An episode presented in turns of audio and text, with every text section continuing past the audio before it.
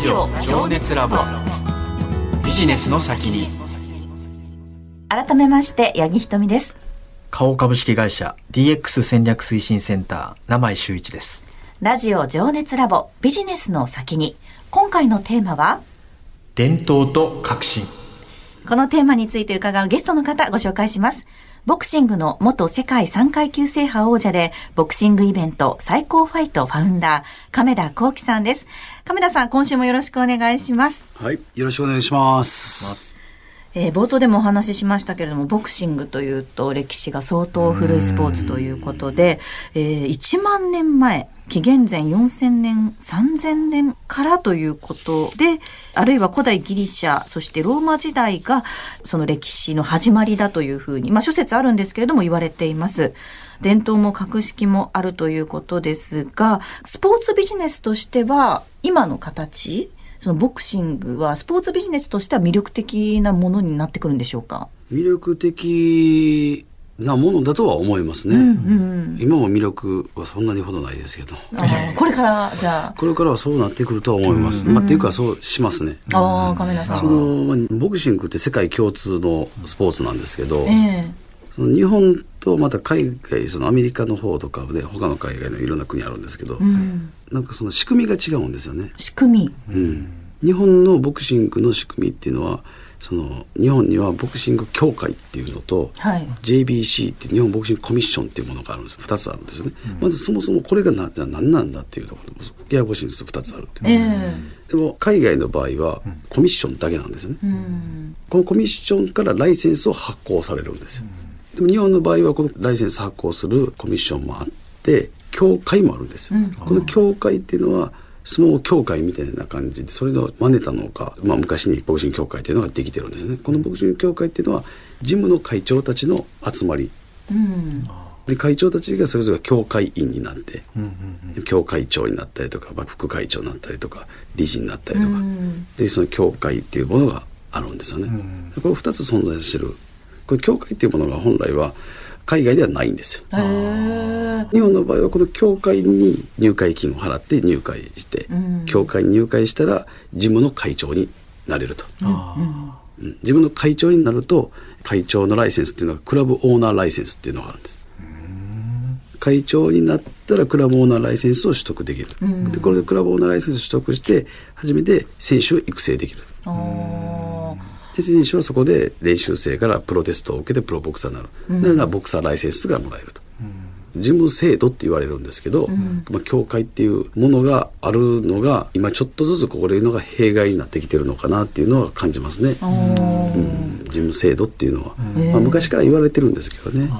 ちょっと変えていかないといけないところをうん。でもそのルールを変えるまでも難しいわけじゃないですかかにこれも昔からの伝統があるわけやから、うん、決してその伝統や文化っていうものがずっとあってそれを別に踏みにじるようなことをするわけじゃなくて、で古きものを慈しんで新しきものを取り入れるっていう、この恩子自身っていうのはね自分好きな言葉なんですけど、昔からあるこの築き上げたものがあるわけなんで、そこの中でじゃあどうできるんだっていう話なんですよね。なるほど。そこで亀田さんが、まあ、目をつけたというか、ここをうまくやると、さらにその日本のボクシング業界が盛り上がるんじゃないかというふうに目をつけたのが、興行の部分だったということですよね。やっぱ興行数もまあコロナの影響でやっぱ減ってきてて、興行がないってことは選手が試合する場がないってことなんですよ。試合する場がないと選手たちはじゃあ今日頃練習してるうん。成果を、ね。成果をどこで発揮するんだって、はい。その場を作ってあげないといけないじゃないですか。あとお金もやっぱりもらえないですよね。もらえない、金も稼がなあかん、試合する舞台がいるでも舞台作るのもそんな優秀なプロの人たちが作るわけじゃなくて自分の会長さんたちが作るか限界があると、だからもう自分はそこのもう興行だけ特化して、それもみんなが平等に戦える平等の条件うん。でみんなが注目もされる、ファイトマネーも通常よりも倍額の金額にするみたいな形でその一つのプラットフォームを作ろうってみんながこれがもう平等の条件ですよね。とはいえ自分がその年間200回も興行があって全国に、200回自分が一人で興行できないんで、その中でできたとしても年間で10回ぐらいですよ。今一応計画ではね今年が立ち上がりで、えーまあ、自分の中で第一フェーズだと思ってるんですけどでこの来年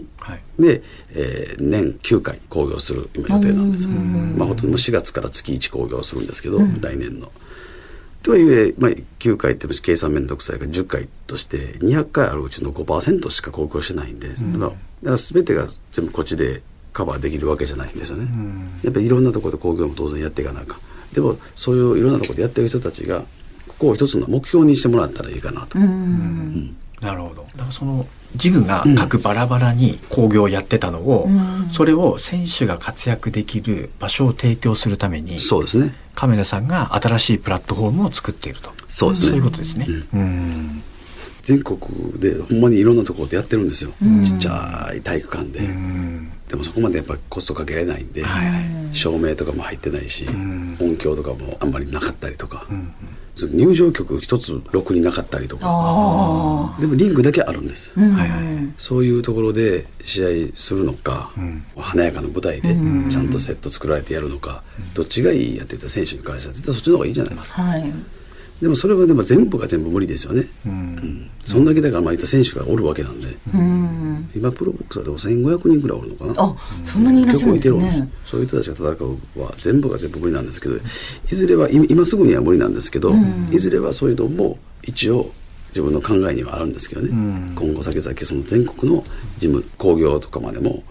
うまく全てそういうふうに地方の方でもかっこいい工業を作っていけるような体制っていうの、でも今はまだそこまで、自分自身もまだ今始めたばっかりなんで、うんそれはやっぱり亀田さんとしてはその日本のボクシング界がさらに盛り上がっていってほしいっていう、そういう思いがやっぱり原動力になってるんですか、そうですねボクサーのその地位を向上させたいんですよね。あーそれはどうしてなんですか本来はプロボクサーってライセンス持ってるってすごいことなんですよ。4回戦ってすごい弱いとかって思われるんですけど、まだまだ4回戦かっていうような、自分らからしたらそら、チャンピオンですからねちゃんと 4回戦なんかまだまだって思うんですけど、でも、プロになるってことは結構すごいことなんですね。そんな簡単なもんではないんですよ、ライセンス取るって。でもそのプロボクサーになったライセンス取ったわけなんで、その時点でそのプロボクサー自体がすごいことやっていうふうに持っていきたいんですよ、自分は。もっともっと価値のあるものにしたいんですよね。うん確かにね、まだ野球とかね、他のスポーツと比べて、ね、ちょっと低いんですよ。ううんん ちょっと憧れになるにはなんかこうもう一つきっかけがいりそうな感じはしますよねやっぱり誰もが分かりやすいのはやっぱお金ですよ。うん稼げるんであればみんなやりますよね。あだからまず日本チャンピオン今ねやっぱりほとんどの選手がファイトマネーっていうのは現金でもらうんじゃなくてチケットでもらってるんですね。チケットほとんどはそね、れあの小切手とかじゃなくてチケットですね。観戦チケット。がファイトマネーなんですフかァイトマネー。へえその観戦チケットを工業側からもらって、それを自分で売って、それをお金にしてファイトマネーになるっていうのが一応今の仕組みみたいな形になってるんですよ。ええー自分で売るんですね。売るんですよ。はあ例えば4回戦やったら6万円、ファイトマネーが6万円現金で渡すか、もしくは12万円分約倍額をチケットで渡すかっていうのどっちか選ぶんですよ選手らが、6万円か12万円か、で選手らは売れる選手は12万円分選ぶ人もいてたりとか本来は選べるんですけど6万円で現金も払えないところも結構多いんで、大体はチケットで渡すっていうのがもうもう主流主流ですね。で6回戦46810ってあるんですけど、これが4回戦っていうのは C 級なんですよ、C 級ライセンスで,、でこの4回戦で C 級のライセンスを持ってる人が4回勝てば次 B 級になれるんですよ、これ B 級ライセンスっていうのが6ラウンド6回戦って言われるところで、でここで2回勝てば次 A 級になれるんですよ、は A 級っていうのが8回戦以上なんですね、はい。この4回戦のその C 級の選手は、えーと6万円、その上で12万円 A 級8回戦以上になるともう20万円以上ですね大体、そのランキングによって20万が25万になったりとか30万になったりとか、日本チャンピオンになると100万円あみたいな大体の相場はあるんですよはいでそれを全部大体チケット払いなんですえよえで日本チャンピオンは100万円ーはい。 200万円分のチケットもらったりとかチャンピオンでも、日本チャンピオンでもまあ現金で100万渡すところもありますけど、渡さないところもあります200万円分のチケットもらう人もいてるしみたいなところでそれをまず自分は全て既存のファイトマネーって言われる6万円やったら12万円大学にして12万円やったら24万20万やったら40万例えば日本チャンピオン100万やったら200万、みたいな感じで全部それを現金で渡すっていうふうにまずしたんですなよるほどその現金でっていうところからもう革新的なことなんですね、そのボクシングボクシングいやあれは僕別に世間の人たちからしたら、えっていう話なんですよ、別にかっこいい話でもなんでもないんですよいやいやいやうんでもまずはここからまずやらないと、自分はその常識も今までの常識っていうのはもう非常識だと思ってるんで、う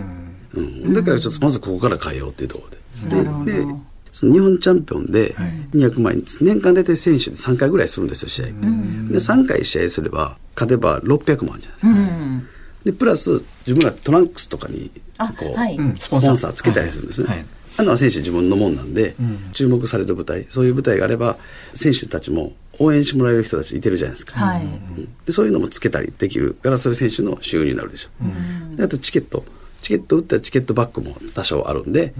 それも収入になるとだからこの3つで初めてファイトマネー、でこれを日本チャンピオンになれば年間で1000万円は稼げるようにしてあげたいんですよなるほなると日本チャンピオンだと年収1000万を超えてくるんやっていうような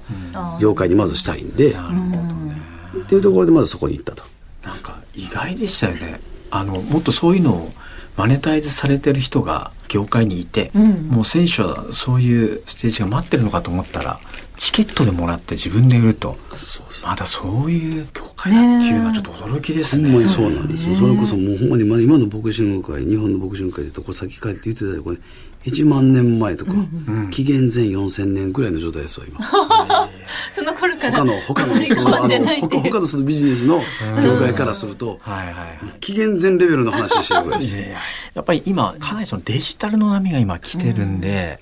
これを使うことによって今までできなかったことができるんじゃないかみたいななんかその辺のデジタル使ってそのボクシング業界もしくは選手のモチベーションアップなんか今ぼやっと考えていくこととかあったんいですやまさにそのデジタル今のこの若い子たち、それこそねインスタグラムとか、ねいろんな SNS あるじゃないですか、ツイはいッターとか、まあ、TikTok とか。えー10代とか20代の子たちの中でまずボクシングってかっこいいなっていうふうにも見せていかなあかんわけですよね、うんでもボクシングのファンっていうのはそういうのを知らない人たちですね上の世代なんでもっと、ボクシングを好きな人ってやっぱり40代50代60代の人たちがボクシング好きなんですよ、そういう人たちからしたら TikTok って何やっていう話なん ですでこことここをこうあのその若いところとそのねそ世代の上上のの方人々とたちとうんここを合体させていかなあかんのですよ同時にだからやらないといけないんですよ、はいってなるとボクサーたちにもちゃんとこう SNS をちゃんとうまく使っていきなさいってえイーンスインスタでも更新ちゃんとしていかなあかんし TikTok も取り入れていったりとかみんなその自分で家でできるわけなんであとは YouTube とかもうまく取り入れていったりとかしてどんどんどんどん使っていかないといけないですよね。で自分でも今やってますけどね Twitter とか、うん更新とかしてますけど難しいどうしたらこうねフォロワーが増えるかとかね。あるじゃないですか、まあ、それはそれでそういうプロの、ね、人たちが、ね、いてるんですけどね、まあ、いろいろアドバイスもらいながら、まあ、やってるとこですよね。でもね、かなりスピード感を持って、あの、いろいろと対応されているので、本当に早い段階で、ボクシング界が、日本のね、どんどん変わっていきそうということで、そのあたり、我々も楽しみに待ってたいと思いますね。そうですね、うんまあ、理想にしているこのボクシング界、どこまで、今はこう、ね、スタートラインというか、本当にもう今生まれたてで今ちょうど捕まり立ちしたぐらいじゃないですか、今の最高ファイトは、うんこれからどう飛躍していくかですよね今のやっぱ工業規模で考えるとやっぱりライジンとか、あーうんはい K1 とかの方が正直すごいですよ、工業の作り方とか、じゃあスポーツとか全然違いますよ、向こうは格闘技なんで、こっちはボクシングってスポーツなんで、まあ、全然違うその工業の作り方とか見せ方とかファンを巻き込んでいってるんで、いいところはちょっと取り入れていけるようにそうですねうん学学ぶべきところを学んで、全体的にもスピードアップしていって全てが同時進行でなるほどやっていかなこれだけでいいじゃなくてもう全部同時進行に走りきらなあかんっていうとこですねじゃないと、あれですね、紀元前のそ世うですね代から、ちょっと追いついていけないということでんね。そうですね去 年去年までは1万年前でしたけど今年でようやく紀元前4000年前ぐらいになってますっ そこをどんどんね、縮めていって差を。ていうか紀元前っていついつなの 今今は紀元後になるんですかそうですね、記念後です。ああ今まで紀元後うわあまだまだです よまあね、憧れの職業にということですね、そう僕ですさんそうです。はい、これからの亀田さんのその活躍っていうのをすごく楽しみにしたいと思います。えー名井さん、改めて伝統と革新についてどう思われましたかそうですねあのやっぱりボクシング界ならではの伝統、まあ、紀元前っていうお話ありましたけどやっぱりそこはやっぱりしっかり尊重した上で先、まあ、時代の先を見てこうなんか変えなきゃいけないんだというところの着眼点ですよね、まあ、そこがすごく勉強になるなと思いますね。えーここまでボクシングの元世界3階級制覇王者でボクシングイベント最高ファイトファウンダー亀田光輝さんにお話を伺いました亀田さん2回にわたりありがとうございました、はい、どうもありがとうございましたりま。したラジオ情熱ラボビジネスの先に